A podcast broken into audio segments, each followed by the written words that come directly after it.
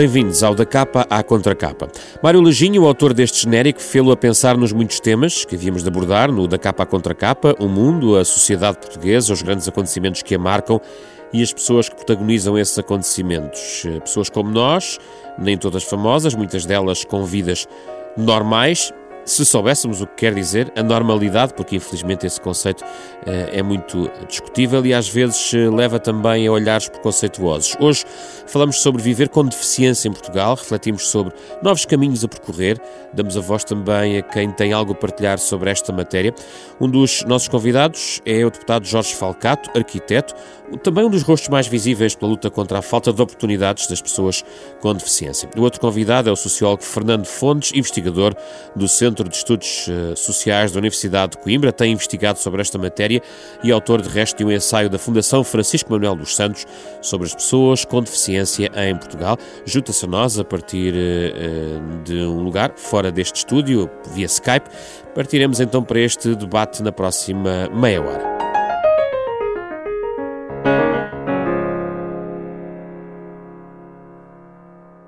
Bem-vindos, Jorge Falcato e Fernando Fontes. Muito obrigado pela vossa disponibilidade para, este, para o debate sobre este tema.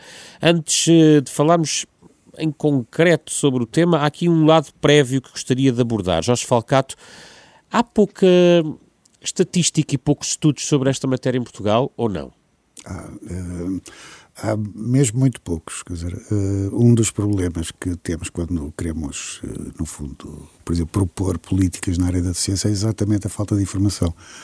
Uh, temos muito pouca informação, há muito poucos estudos e isto é prejudicial porque nós não sabemos exatamente qual é a realidade concreta das pessoas com deficiência.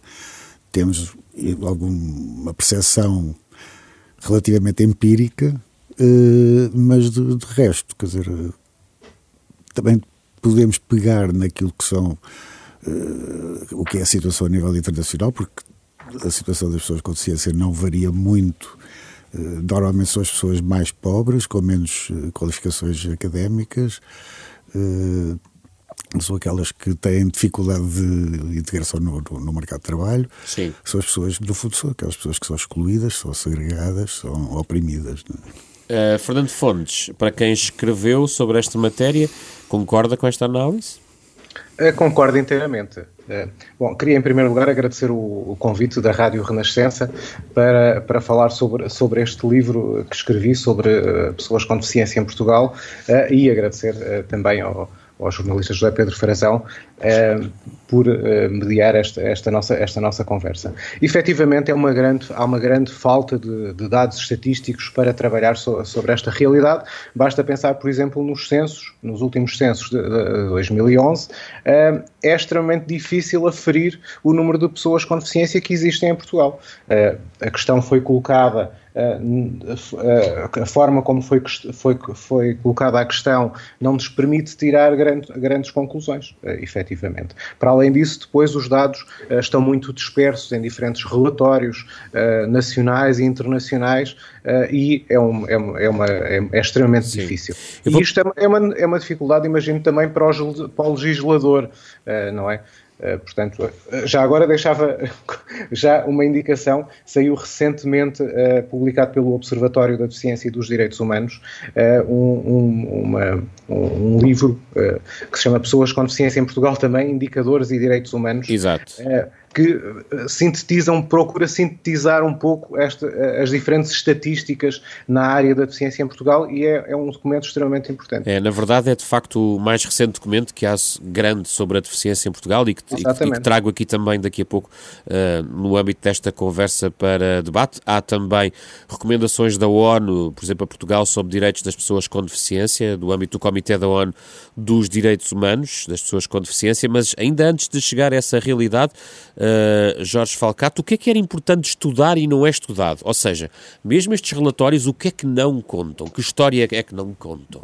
Bom, uh, aquilo que, que, que, para mim, para, para, para, para, o meu trabalho, aquilo que eu gostaria de ter era uma caracterização socioeconómica de, de, de das pessoas, com, da população com deficiência em Portugal. Para termos exatamente a noção de onde estão, como vivem, que necessidades têm, porque só assim é que nós conseguimos realmente, no fundo, estabelecer políticas que vão ao encontro das necessidades das pessoas. É? Há outras realidades mais escondidas que também seria útil estudar e penso que o, o Fernando Fontes até tem um, um, trabalho iniciado nessa área, que é, por exemplo, a área da violência sobre as pessoas com deficiência. Por exemplo, que é, que é uma realidade que não se fala, está escondida, Uh, e isso seria também muito útil uh, saber-se. Muito bem. Eu gostava de começar por uma questão mais económica, que está também nesse relatório uh, do Observatório da Deficiência e Direitos Humanos, tem a ver com o impacto sobre os deficientes da realidade económica. Ali not, notamos uma taxa de emprego no setor privado inferior a 1%. Uh, há a persistência de um risco de pobreza elevado, um maior risco de pobreza em agregados familiares com pessoas com deficiência. Fernando Fontes, ajude-nos a perceber qual é o panorama do ponto de vista do impacto sobre os deficientes uh, da mudança económica, das crises e, sobretudo, vivemos em Portugal uh, um, um, processo de intervenção externa que marcas terá deixado também nos deficientes em Portugal? Uh, bem, a crise deixou... Se, a todos. Ela... deixou a todos, é isso que se calhar ia Exatamente. dizer. Exatamente, a crise deixou um impacto bastante grande em toda a população. É claro que as pessoas com deficiência são um grupo uh, que um, foi ainda mais, tem sido ainda mais vulnerabilizado por um conjunto de características que, uh, que, que têm a ver com a opressão que as pessoas com deficiência sentem na sociedade portuguesa. Em primeiro lugar, têm menos qualificações académicas, que têm a ver com um, as dificuldades que nós temos tido em criar uma educação verdadeiramente inclusiva em Portugal. Isto depois reflete-se no acesso ao mercado de trabalho também. Um, e e, na, nas, várias, nas várias esferas de, destas pessoas. O que faz com que elas acabem relegadas para, para situações de maior vulnerabilidade face a fenómenos de pobreza e de exclusão social.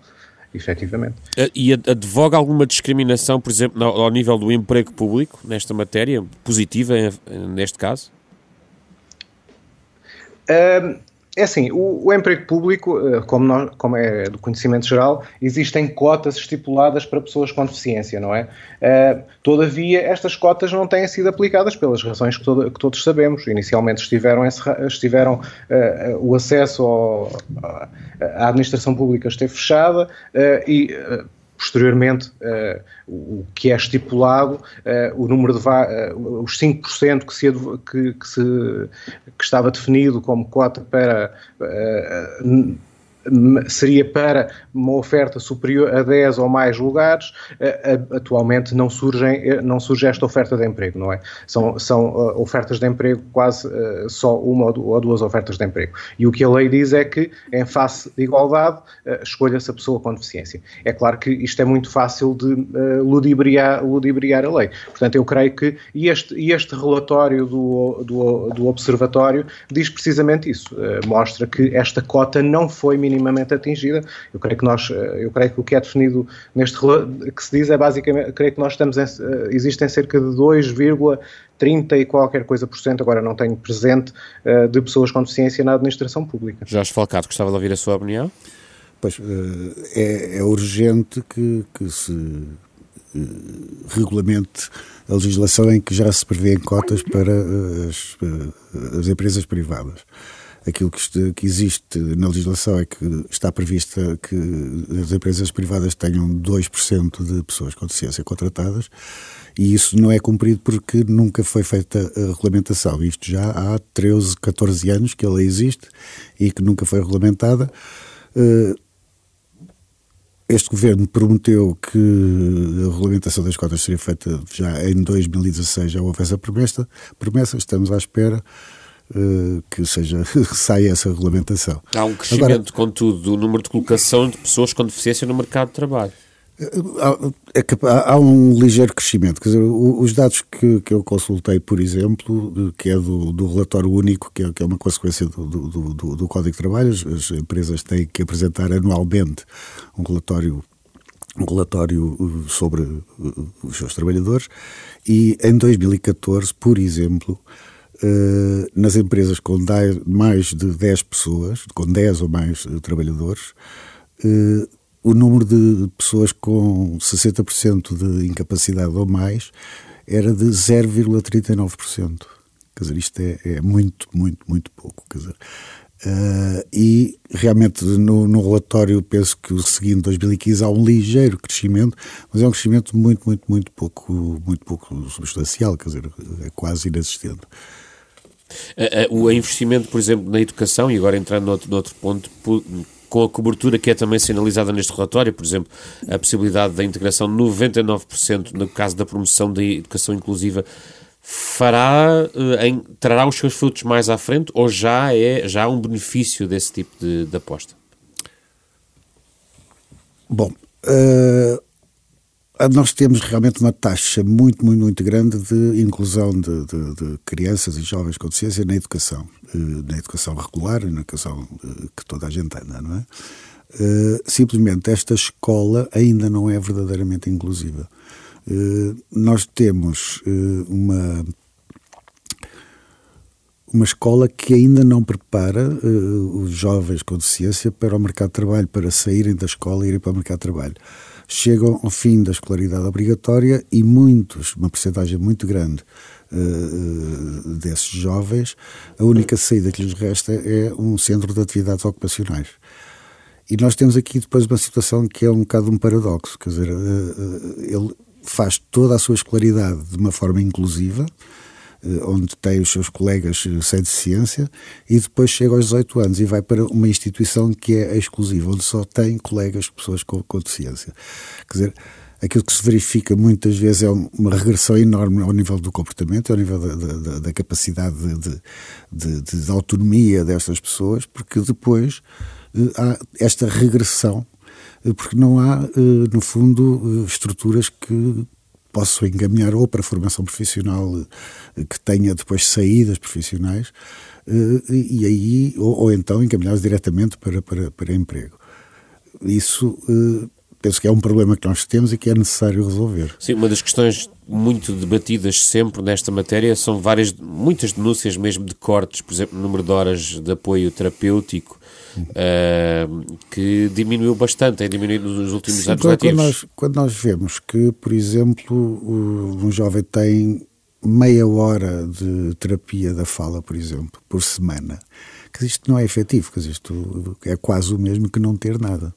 Quer dizer, e, e, há, e, tem que haver um reforço muito grande a esse nível, mas também de, de uma, uma, uma, uma, forma diferente de encarar a escola inclusiva. Quer dizer, o aluno com deficiência deve estar maioritariamente na sala de aula com os seus colegas e, e, tem que haver apoios uh, para que isso seja possível e tem que haver, por exemplo, uh, tudo aquilo que são as terapias que neste momento são asseguradas por, por entidades externas, nós penso, eu pelo menos penso que devem, que devem ser técnicos contratados pelo Ministério da Educação e pertencerem às escolas e assegurar essas necessidades na escola.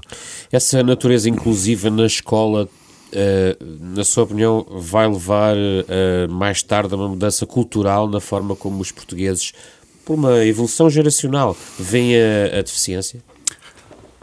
Claro que sim. Claro que, uh, havendo inclusão, Vamos ver, aqui há. Eu, eu tenho adquirido deficiência já há perto de 40 anos e Claro que há uma, uma diferença. Eh, eu há 40 anos andava na rua e ficava tudo a olhar para mim. É? Dizer, eh, neste momento já não olham tanto.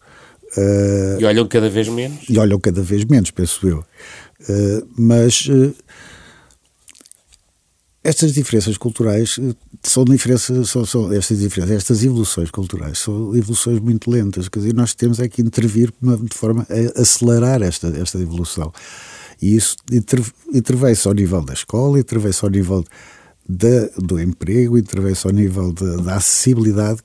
A acessibilidade, por exemplo, é um problema gravíssimo em Portugal. Quer dizer, nós temos legislação de acessibilidade há dezenas de anos Sim. e nós continuamos a ter um meio ambiente completamente inacessível. Já vamos à questão da acessibilidade, só por si volto também a conversa, volto ao contacto com o Fernando Fontes, agora por via uh, telefónica, uh, eu estava, estávamos aqui a falar da questão do baixo nível de apoio pecuniário e da questão da educação e, e eu remetia já para um meio do seu livro onde identifica os principais traços das políticas de deficiência em Portugal, uh, uma delas tem a ver com uma perspectiva baseada em necessidades e não em direitos, direitos e, de facto, a segunda característica uh, identificada por si em relação às políticas de deficiência é o baixo nível de apoio oferecido ao nível de apoios pecuniários e serviços disponibilizados. Gostava que desenvolvesse um pouco esta ideia do que falta, sobretudo, nestas políticas uh, de apoio à deficiência. Uh, sim, efetivamente. Uh, o que falta basicamente é, é, é, aquilo que nós já temos vindo a dizer no Centro de Estudos Sociais da Universidade de Coimbra, é que as pessoas com os agregados familiares das pessoas com deficiência têm custos de vida acrescidos. Nós tivemos uma, desenvolvemos uma investigação coordenada pela Silvia Portugal eh, há uns anos que mostrou precisamente isso e que dizia que este custo de vida acrescido se cifra entre os 5.600 euros por ano e os 26.300 euros por ano se nós somarmos diferentes, os diferentes benefícios sociais, os diferentes subsídios que existem na área da deficiência, vemos claramente que eles são insuficientes para, para uh, colocar as pessoas com deficiência acima da linha de pobreza. Uh, se nós pensarmos, por exemplo, no, no subsídio de terceira pessoa, que é aquele subsídio que é atribuído a pessoas com deficiência que necessitam de alguém para, uh, para lhes dar um apoio mais, mais, mais eh, contínuo. Uh, o valor deste, de, deste apoio é de cerca de 176 euros por mês. Este valor é claramente insuficiente. Se imaginarmos que, por exemplo, uma, uma família, a mãe, a irmã ou a esposa, porque existe uma, uma grande feminização da prestação de cuidados em Portugal, tem que deixar de trabalhar para ficar em casa a tomar conta de, outro, de, de, de um familiar, este valor é claramente insuficiente e isto depois reflete-se na, na, na, própria qualidade de vida destas pessoas e relega-as para, para situações de pobreza. É claro que, efetivamente, nos últimos, eh, nos últimos tempos, e eh, sobretudo eh, com a introdução da prestação social de inclusão em outubro de 2013, se procurou ultrapassar um pouco isto, ao criar ao, ao, criar uma prestação social, a componente base, que é de acesso universal. Porque até agora, como eu digo, esta, estas políticas, estes subsídios têm-se baseado não em direitos, mas em necessidades. Visava-se colmatar necessidades daquelas famílias, era baseado nos rendimentos. Isto tem tido um efeito extremamente perverso, que é tornar as pessoas com deficiência totalmente dependentes de, de, de, dos seus familiares dependentes para, eh, para a prestação de cuidados do dia a dia e dependentes também financeiramente, porque não se consegue autonomizar, porque o rendimento da família é considerado no cálculo, para o cálculo e para a atribuição destes, destes subsídios. Uh, aqui, sim, aqui entraria um pouco na discussão sobre, por exemplo, o papel do Estado na questão da deficiência e aqui podemos entrar também na assistência, por exemplo, a quem, às famílias uh, que precisam de apoio ou não e qual é o papel do Estado, a questão dos lares e aí tudo. Eu gostava de só ouvir a opinião de ambos sobre o que é que deve competir ao Estado verdadeiramente e o que é que é da, digamos, da, da esfera que as famílias podem providenciar, o apoio privado pode providenciar, onde é que há aqui uh, matérias exclusivas uh, ou matérias complementares. Gostava de ouvir primeiro a sua opinião, Jorge Falcato. Bom,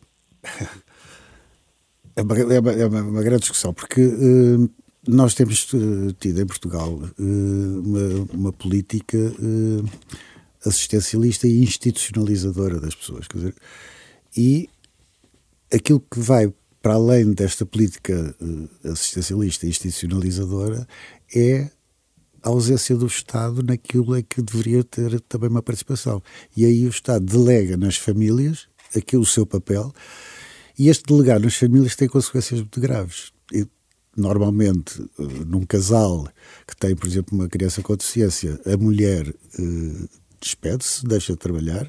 Isto provoca uma baixa de rendimento enorme uh, naquele agregado familiar. Quer dizer, logo, estas famílias são as famílias que ficam mais pobres, uh, aquelas que necessitam mais de apoio, mas que o Estado, uh, como o Fernando há pouco dizia, o subsídio de assistência por terceira pessoa, que são cento e tal euros, se esta família puser o, o, seu familiar num lar residencial, o Estado aí coparticipa com 1.004 euros uh, as instituições uh, que recebem esse, essa, essa pessoa. O que está a dizer é que é preciso aumentar o apoio às famílias. É necessário aumentar o apoio às pessoas com deficiência. uh, de maneira a elas próprias serem autónomas. E, uh, por outro lado, é necessário criar condições que as famílias que têm, que não têm alternativa, se não serem elas as cuidadoras do, do, do, do, seu familiar, é necessário que tenham condições para, para serem cuidadoras. Ao nível do Código de Trabalho, alterações de maneira a que a pessoa possa ou trabalhar part-time ou ter mais tempo de, de licenças. Uh, há haver mais serviços de proximidade que vão à casa dessas pessoas ajudar desses cuidados. É, é preciso aliviar também uh, o papel dos cuidadores, ou das cuidadoras, porque normalmente são mulheres. É? Fernando Fontes, qual é a sua perspectiva sobre este tópico? É, é muito, é muito, muito semelhante. Uh, eu queria só corrigir o valor da. Eu disse que o subsídio de assistência de terceira pessoa era 170 e qualquer coisa euros. Não. São 101 euros e 68 cêntimos. Ainda inferior ao valor que eu estava a dar. Um, a minha perspectiva é muito, é muito semelhante. Eu creio que a função do Estado é garantir um conjunto de serviços uh, de apoio às pessoas com deficiência em Portugal, serviços na comunidade, não. Uh,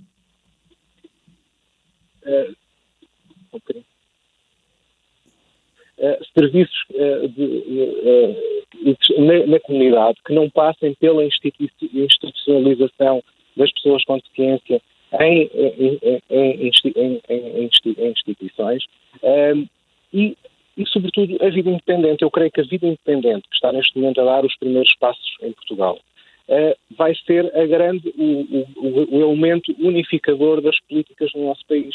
Isto porquê? Porque as políticas, uh, a, a, vida independente, não significa que as pessoas com, com, sejam independentes no seu dia a dia. Significa apenas que elas eh, tenham acesso às mesmas oportunidades de vida que qualquer outra pessoa. E como é que isto se faz? Isto faz sobretudo através, eh, em primeiro lugar, dos pagamentos diretos às pessoas com deficiência, isto é, aquilo que o, que, que o deputado Jorge Salgado há bocado uh, falava, de, do Estado pagar, no caso do subsídio de assistência de terceira pessoa, pagar os 101 euros às, às famílias, mas se for a uma instituição já paga, já paga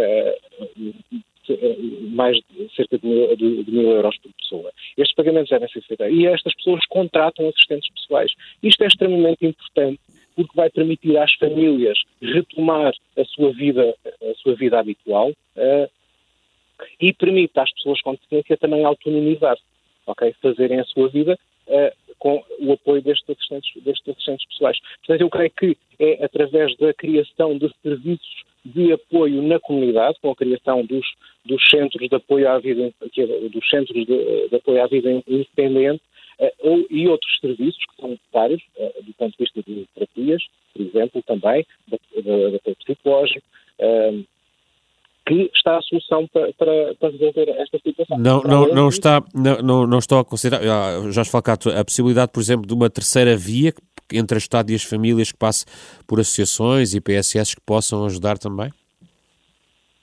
Mim? O, o, papel das IPSS uh, não pode ser uh, de substituir aquilo que é a emancipação das pessoas com deficiência.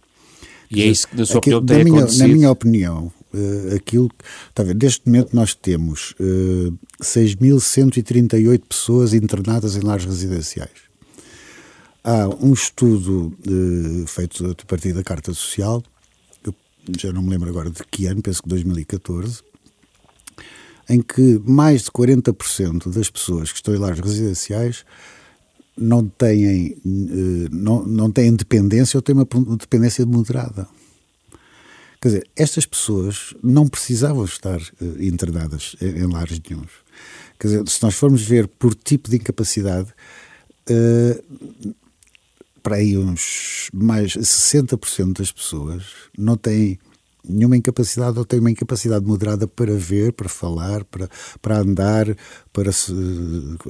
Há realmente para aí 40% destas pessoas que têm uh, incapacidades ao nível uh, intelectual. Agora, essas pessoas podiam estar no seu meio ambiente, junto dos seus amigos, na sua família, em vez de estarem em grupo uh, numa, numa instituição onde não têm poder de escolha nenhum, nem sequer, como eu costumo dizer, para escolher o canal de televisão.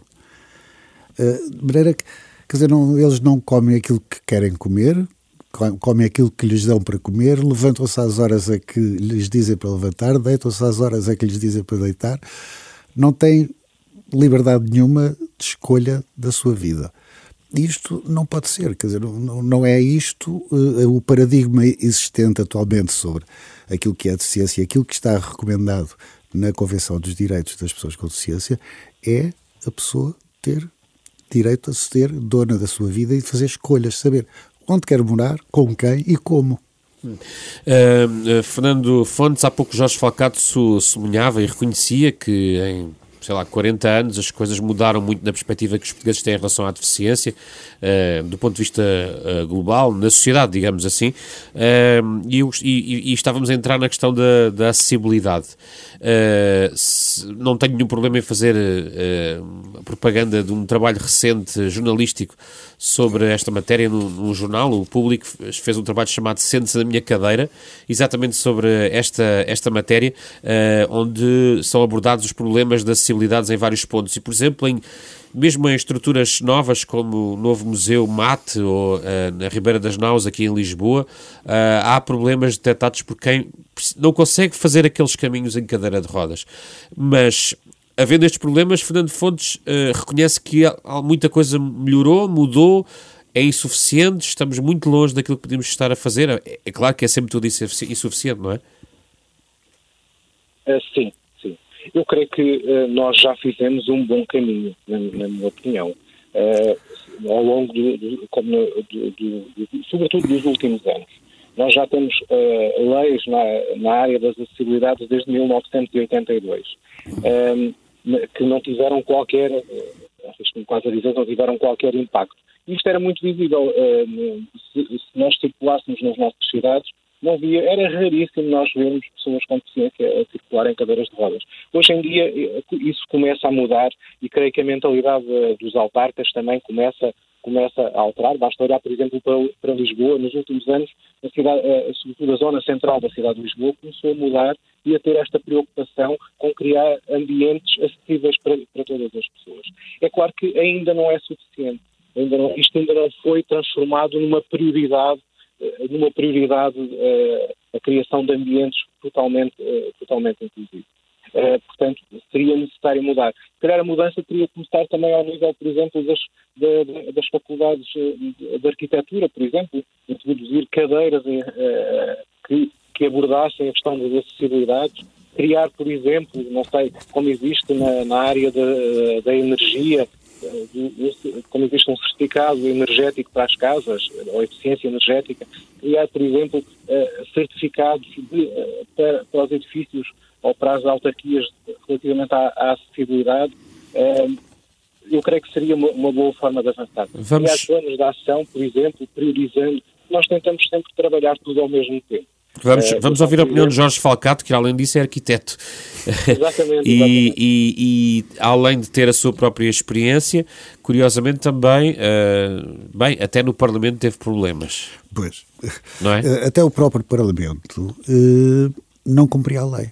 Quer dizer, isto é, é o, o é, é, demonstrativo daquilo que se liga à lei da acessibilidade em Portugal. Quer dizer, eh, nós temos já. E desde que teve aquele incidente, melhoraram as coisas no Parlamento? Vamos lá ver, aquele incidente fui eu que não travei a cadeira. Sim, está bem, mas, mas, mas, claro. mas, chamou a atenção para, para, para aquilo que deve estar preparado. Também. Sim, sim. Uh, vamos lá ver. Uh, uh, o Parlamento neste momento está quase todo acessível. Diga-se que eu não consigo, por exemplo, ir ao posto médico uh, mas está quase todo acessível. Uh, mas o, o, problema da acessibilidade em Portugal é que não se leva a sério. Uh, nós tivemos no quadro comunitário anterior, no POPH, tivemos uns projetos rampa que, no fundo, possibilitaram, houve milhões de euros para fazer planos de acessibilidade mas depois não houve dinheiro para concretizar esses planos. Quer dizer, as câmaras de Portugal, ah, não sei agora de cor o número de câmaras, mas, pai, mas 200 câmaras em Portugal, pelo menos, têm nas gavetas planos de acessibilidade que não serviram para nada. E gastaram-se milhões de euros. Só que depois, a seguir, eh, por exemplo, neste quadro comunitário seguinte, no 2020, não há dinheiro para executar esses planos.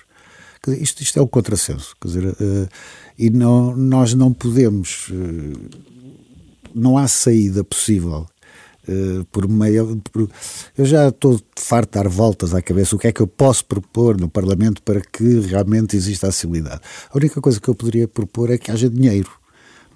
Que haja dinheiro e que, pronto, que as câmaras sejam obrigadas a gastar dinheiro em acessibilidade como o poder central não se pode imiscuir desta maneira tão brutal no, no poder autárquico, eh, por exemplo, eu como deputado não consigo propor nada que obrigue as câmaras a gastarem dinheiro em acessibilidade.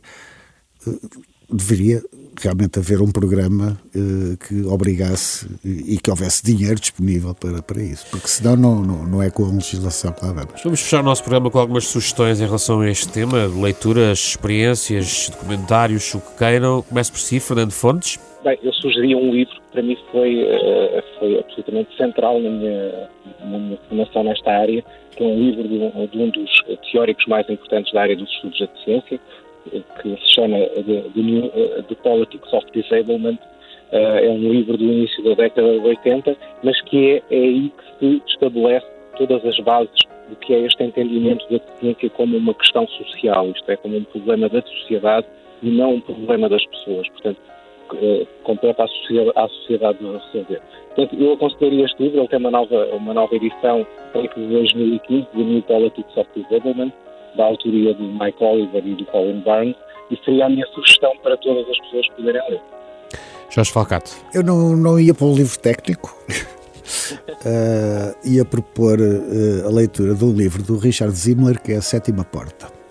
Isto porquê? Porque hum, o que ele trata é, uh, no fundo, o surgimento, o, o início daquilo que foi um programa do nazi foi o Ação T4, eh, e em que os personagens que no livro são uns artistas de circo, eh, e nessa época havia muito artista de circo, eh, pessoas com deficiência ou estranhas, porque eram exibidas do circo, e este programa nazi foi o início do extermínio das pessoas com deficiência, quer dizer, eh, quer da, da eutanásia, quer por, por, eutanásia, quer por uh, eugenia, quer dizer, não deixar nascer ou não deixar nascer pessoas com deficiência. Isto é um bocado revelador daquilo que é, no fundo, a atitude face às pessoas com deficiência, que é o que é estranho elimina-se, o que é o que sai da norma eh, é para ou eliminar ou depois de uma perspectiva mais eh, diria mais civilizada é tentar metê-lo novamente na norma. Eh, e isto não, não pode ser. Leiam o Sétima Porta quer dizer no fundo é este programa T4 que não é referido explicitamente no livro, está presente. Foi um programa onde de 39, de 1939 a 41 foram mortas 70 mil pessoas com deficiência e que em 41 acaba oficialmente este programa, mas até ao fim de, de até 1945 ele continua uh, e foram assassinadas, mortas uh, eh, 275 mil pessoas com deficiência. Muito obrigado, Jorge Falcato, Fernando Fontes, obrigado pela vossa participação no Da Capa à Contra Capa, o programa da Renascença em parceria com a Fundação Francisco Manuel dos Santos, sempre ao sábado às nove e meia da manhã. Pode ouvir também podcast nas plataformas digitais habituais, também rr.sap.pt. Vamos sempre acompanhados pela música de Mário Lajinho, autor do genérico deste programa. Eu sou José Pedro Frazão, produção de Ana Marta Domingues, com o apoio de Rui Glória e André Peralta. Regressamos na próxima semana com outro debate.